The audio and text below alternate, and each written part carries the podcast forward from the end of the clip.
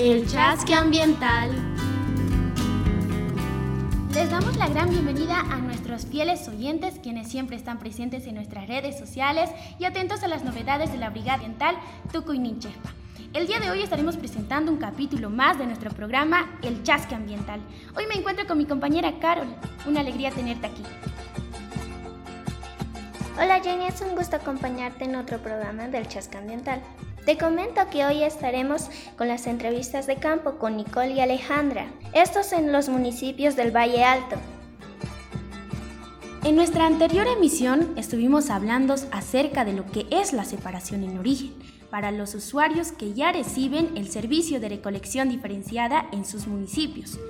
Hoy hablaremos sobre los beneficios que trae la separación en origen, aunque en nuestras comunidades, municipios o en nuestra zona aún no reciban este servicio de recolección diferenciada. Hoy tocaremos el tema de qué hacer con los residuos que ya están separados o cuando los separamos y cómo disminuir el desecho en nuestros hogares. Recordemos que hay tres fracciones para separar. En la fracción de los orgánicos separemos las cáscaras de frutas, verduras, huevos, la poda de árboles, pasto, la boda de café, la coca, las bolsitas de té, los restos de comida. Y es importante que en este contenedor no pongas la carne, huesos ni leche. Con estos residuos podemos hacer una composta en casa que te enseñaremos más adelante en este programa. En los reciclables irán todas las botellas de refresco y shampoo, las latas de conservas como sardinas o latas de refresco, papel como por ejemplo papeles de cuadernos y documentos impresos, cartones de color café que no tengan plastificado. Recuerda que los residuos reciclables deben entregarse siempre limpios y secos. Recuerda los materiales de la lluvia y el sol. Algo muy importante, Carol, recomendamos a toda la población que aplaste las botellas, así para que estos no puedan ocupar mucho espacio. De igual forma, el cartón podemos desarmarlo para poder entregarlo así al carro diferenciador.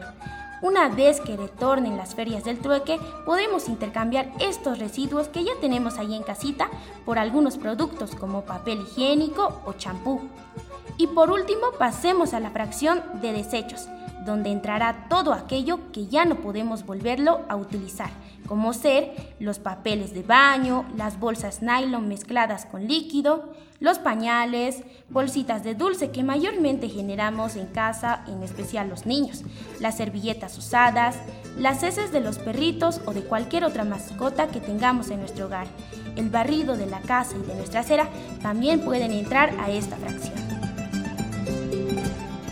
Esta fracción la puedes entregar al carro recolector o si quieres aún más minimizar lo que son los desechos, primero debes reemplazar al comprar, es decir, me refiero que si algo tiene envolturas, ya sean como las golosinas, no lo compres.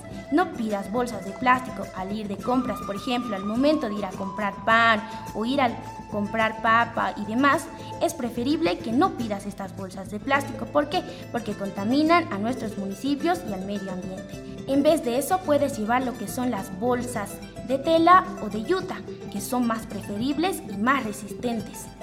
Hoy te presentaremos una forma en la que puedes almacenar las envolturas de dulces, fideos y otros dentro de ecoladrillos.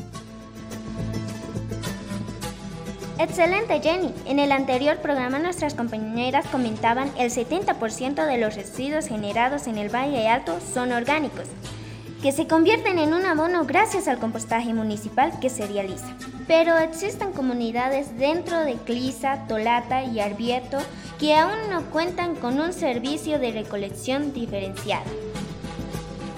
Para los vecinos que viven en esas zonas, hoy les comentaremos sobre el paso a paso del compostaje en casa ya sea que tengas patio, vivas en departamento, el hacer compostaje va a colaborar en que tengas que sacar tu bolsa de basura menos pesada y el mal olor que se genera desaparecerá.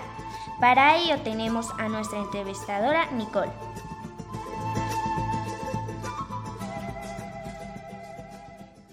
Muchas gracias. Un saludo a nuestras locutoras. Me encuentro con Claudia Arias, quien nos dará una explicación sobre el paso a paso de una composta en casa con patio y en departamentos. ¿Puedes empezar explicándonos qué es el compostaje? Hola, un gusto estar con ustedes en el programa Chasqui Ambiental. Soy Claudia Arias, responsable de soporte social de la Fundación Aguatuya. Vamos a hablar sobre lo que es el compostaje y cómo poder realizarlo en nuestra casa o en nuestro departamento. Lo principal y lo primero que tenemos que tener en cuenta para que el compostaje sea fácil es la separación. Si nosotros separamos de manera correcta nuestras cáscaras de frutas y verduras, tenemos un 50% del compostaje avanzado. Eh, hay que recordar que para que los residuos se descompongan con mayor rapidez, estos tienen que estar picados. Si se mete una cáscara entera de plátano, va a tardar mucho tiempo en descomponerse. Entonces lo ideal es poder picarlo en pedazos, no mayores a una moneda de, dos bolivianos y tampoco muy pequeños. Em, y es importante recordar que tenemos la fracción húmeda, que son las cáscaras de frutas y verduras como tal, pero también se necesita una porción seca, que pueden ser ramas, hojas secas, pasto seco, eh, cualquier resto de poda que se pueda hacer secar nos va a ayudar en, en, el proceso de compostaje. Ya sea que vivas en un departamento o que vivas en una casa que tenga patio, tu compostera tiene que estar situada en un lugar donde no reciba eh, luz del sol eh, durante todo el día, pero sí al menos durante dos horas. Tiene que estar protegido además de la lluvia y eh, el espacio que tú decides, decidas utilizar tiene que contar con una tapa para evitar que las moscas o algún otro animal pueda acercarse a la compostera. Para una familia de 4 a 5 personas se necesita un espacio de 90 centímetros de altura por 60 centímetros de lado para realizar esta eh, la compostera. Y la manera en la que vas a iniciar es la siguiente. Primero, en la base se pone una capa de material seco el resto de poda, las hojas, las ramas que había comentado. También se pueden usar maples de huevo, picados obviamente, cartón picado, obviamente el cartón que no, no tiene plástico alrededor. Se puede usar eh, papel periódico picado, palitos de helado, palitos de fósforo, todo elemento seco, pero que venga de las plantas es la fracción seca. Cuando tengas unos 15-20 centímetros de este material seco, puedes añadir tu residuo orgánico húmedo, picado, que son las cáscaras de frutas y verduras. Al tener unos 15 a 20 centímetros de espesor de esa capa, añades tierra vegetal, tierra verde, simplemente para cubrir estas dos y de esta manera evitamos que las moscas eh, se acerquen ¿no? y, sean un, inconveniente. Y se puede regar esta, esta porción que se ha creado con más o menos un litro de agua con vinagre. Eso va a ayudar a que se, a que se descomponga con mayor rapidez. Pasada una semana eh, tienes que remover esta, esta mezcla que has hecho y ahí ya va a estar activado tu compost. Y vas a estar seguro de que está activado porque vas a ver unas como un algodón que se ha formado y eh, las cáscaras se van a ver descompuesto un poco. Entonces es importante revisar en el proceso de compostaje que siempre esté húmedo y haya sido revuelto, ¿no? Porque meter aire, meter oxígeno hace que todo el material se descomponga más rápido. Una vez tengas eso, puedes ir añadiendo cada vez una porción de fracción seca que es todo, todos los residuos de pasto, de hojas, de cartones secos y otra porción de residuo orgánico y es como una torta que se va a ir formando. Y no olvides que siempre hay que estar pendiente de remover y de controlar que esté húmedo no mojado, no tiene que estar, no tiene que chorrear el agua, pero sí tiene que mantenerse húmedo. En lo posible no se tienen que formar gusanos. Si se forman gusanos quiere decir que está muy húmedo o que le falta remover. No se olviden que si ustedes realizan esta acción, están quitándole el 70% de peso a su bolsa de, de basura, ¿no? Y eso implica que su bolsa de basura ya no va a oler mal, porque lo que huele mal dentro de la bolsa de basura es el residuo orgánico mezclado con los otros, eh, con el desecho que podamos llegar a tener. Entonces, si ustedes quieren aprender más del paso a paso, siempre pueden conversar con un brigadista ambiental, pueden acercarse a la sede de la Brigada Ambiental los días martes por la tarde, nos reunimos allá y los brigadistas pueden enseñarles el paso a paso también del compostaje. Participen y, quien esté interesado de desarrollar esta actividad dentro de su casa, eh, contacte a los chicos de las brigadas. Espero les haya servido la, la información y un saludo, un gusto siempre participar y estar con ustedes. Hasta pronto.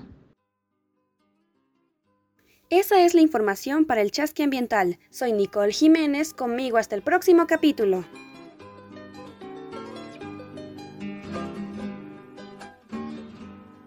Agradecemos a nuestra entrevistadora Nicole entonces nos queda claro que a pesar de que en nuestra zona, comunidad o municipio no se tenga el servicio de recolección diferenciada, podemos y debemos separar nuestros residuos para reducir el impacto ambiental con lo que nosotros le llamamos basura. Podemos realizar esta acción que nos traerá un beneficio importante y que para algunos será una actividad de distracción. Pero ahora pasemos a lo que comentábamos al inicio del programa, el ecoladrillo, que estará a cargo de nuestra entrevistada Ana Bertoldi del colectivo Feriado al Planeta, que fue nuestra tallerista en la Brigada Ambiental Tucuyninche.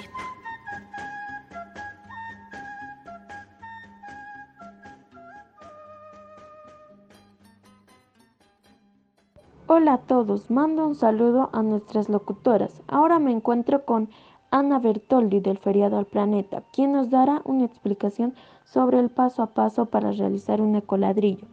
Ana Bertoldi, a quien llamamos de cariño Anita. Quisiera que nos dé, que nos hables un poco sobre tu persona para aquellos que no te conocen. Hola Ale, bueno, muchas gracias, muchas gracias por la entrevista. Em, y bueno, em, bueno, mi nombre es Ana Bertoldi, hace seis años que vivo en Cochabamba, pero hace ya unos diez años casi que trabajo en esta organización Feriado del Planeta. Yo soy psicóloga de profesión, eh, pero bueno, de muy temprana edad me, interesó eh, los temas medioambientales, eh, siempre he tenido una sensibilidad con respecto al cuidado de los animales y del planeta, y encontré este camino em, que une el medio ambiente con las personas, con lo social. Entonces, eh, trabajo en, en Feriado al Planeta hace ya casi 10 años, em, trabajando con eh, comunidades, trabajando con adolescentes sobre el cuidado del medio ambiente y al mismo tiempo em, buscando que los jóvenes puedan ser agentes activos en sus comunidades como agentes activos, agentes de cambio, eh, líderes en sus comunidades en el cuidado del medio ambiente. Bueno, ahora vamos con las preguntas. La primera pregunta sería, ¿qué es un ecoladrillo? Bueno, un ecoladrillo eh, es una opción que usamos para reutilizar residuos. ¿sí? Consiste en eh, botellas plásticas, botellas PET, de menos de 3 litros, ¿sí? puede ser de un litro, de 2 litros, pero no puede superar los 3 litros, em, que, rellenamos con diferentes residuos eh, plásticos, de aluminio, de papel. Lo importante es que tienen que ser residuos limpios y secos, no puede ser residuos orgánicos, no podemos introducir pilas, por ejemplo, em, ni nada que esté sucio ¿no? o mojado. Em, y lo que hacemos es introducir estos residuos compactándolos y para eso nos servimos de un palito.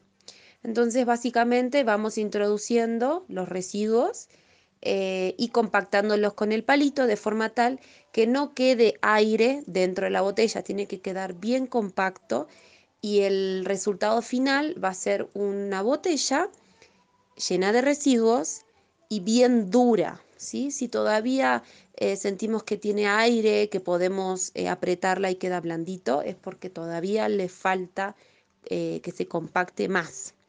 Entonces ahí ingresan muchísimos residuos, residuos que podrían ir al botadero, que podrían estar contaminando el medio ambiente, están ahí compactados, reducidos en nuestro ecoladrillo.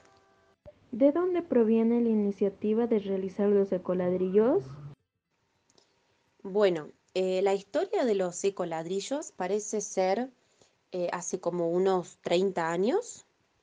Eh, en una mm, en Guatemala había una señora muy humilde que lo que sobraba en el, en el lugar donde ella estaba eran botellas PET, había mucha contaminación de botellas PET. Entonces ella lo que empezó a hacer fue juntar las botellas plásticas y las llenaba de, de, desechos, de plásticos, de ramitas, de arena, de todo lo que ella encontraba y de esa forma fue haciendo su casa. Porque los ecoladrillos lo que sirve es, por ejemplo, para hacer construcciones. Eh, los ecoladrillos son aislantes, térmicos, eléctricos, entonces eh, sirven para construir y así fue el origen del ecoladrillo. Hoy también se utiliza, por ejemplo, para hacer muros, para hacer divisiones, para hacer muebles, para hacer asientos, em, pero eh, originalmente, en realidad, y por eso se llama ecoladrillo, ¿no? Se utiliza para la construcción, es una forma alternativa de construcción em, para reemplazar el ladrillo, que sabemos que lo que es eh, la construcción con ladrillo también es muy contaminante. Entonces, esto no solamente es una forma de reducir em, el ladrillo, sino además de reutilizar lo que ya tenemos, que son nuestras botellas PET y todos nuestros residuos. Entonces, en realidad esta historia surge aparentemente em, en Guatemala con una ancianita que hizo su casa con ecoladrillos. ¿Quién te incentivó a realizar un ecoladrillo? Uy, esa es una excelente pregunta. Em, no recuerdo bien cuándo empecé a hacer ecoladrillos. Me parece que fue cuando hice, así como los brigadistas pasan por los talleres de Feriado del Planeta, yo también pasé alguna vez por un taller de Feriado del Planeta y ahí me parece que eh, aprendí por primera vez que era un ecoladrillo y me pareció una fantástica manera de eh, reutilizar los residuos que yo generaba en la cocina, especialmente esos que no se reciclan. Nosotros sabemos que las botellas PET sí se reciclan em, si los ponemos en, el contenedor correspondiente, pero hay muchos otros residuos que no se reciclan lamentablemente y esos eh, muchos surgen de la cocina, ¿no? nuestros envoltorios, eh, eh, muchos packaging que no son reciclables em, pueden tener como destino el ecoladrillo. Entonces, una vez que supe eso, los empecé a hacer. Y así, bueno, un montón de, de ladrillos habré hecho en la vida. Algunos están aquí en un silloncito que yo he hecho a partir de, de mis ecoladrillos. De hecho, en dos años pude hacer unos 11 eh, coladrillos y con eso me hice mi banquito. Entonces es interesante verlo de esa manera, que eh, dos años de residuos se puede hacer un solo banquito. Todos nuestros residuos de dos años en un solo banquito. ¿Cuál es el mensaje que les das a aquellas personas que aún no realizaron el ecoladrillo? Bueno, les diría que eh, es una tarea muy sencilla que fácilmente mm, se, adapta a nuestra rutina. Es tan fácil como tener en nuestra cocina, en un costadito, una botella vacía y un palito. Y cada vez que se genera algún residuo, se va introduciendo ahí. Es algo muy simple, muy sencillo y se está haciendo un gran aporte al cuidado del medio ambiente. Muchas gracias Anita por haber respondido a las preguntas. Sin más que decir, me despido. Fue un gusto poder hablar contigo. Muchas gracias a ti, Ale. Ojalá que después de esto más personas se animen a hacer ecoladrillos. Te mando un beso muy grande y mucha suerte.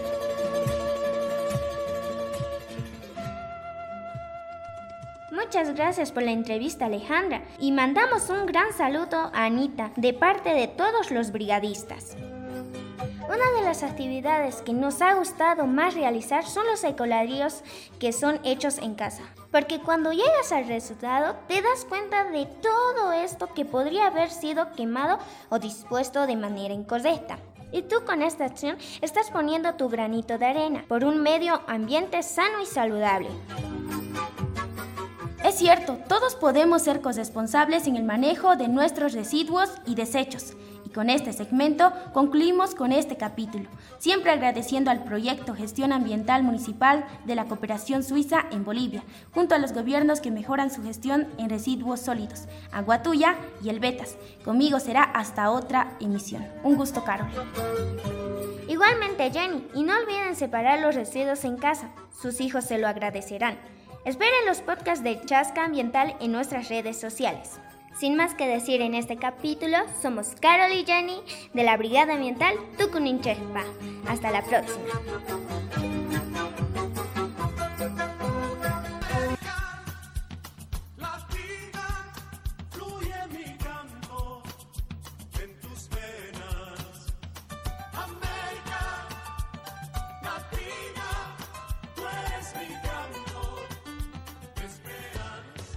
Este programa llegó gracias a la cooperación suiza en Bolivia, los gobiernos que mejoran su gestión en residuos sólidos, la Fundación Agua Tuya y el Betas.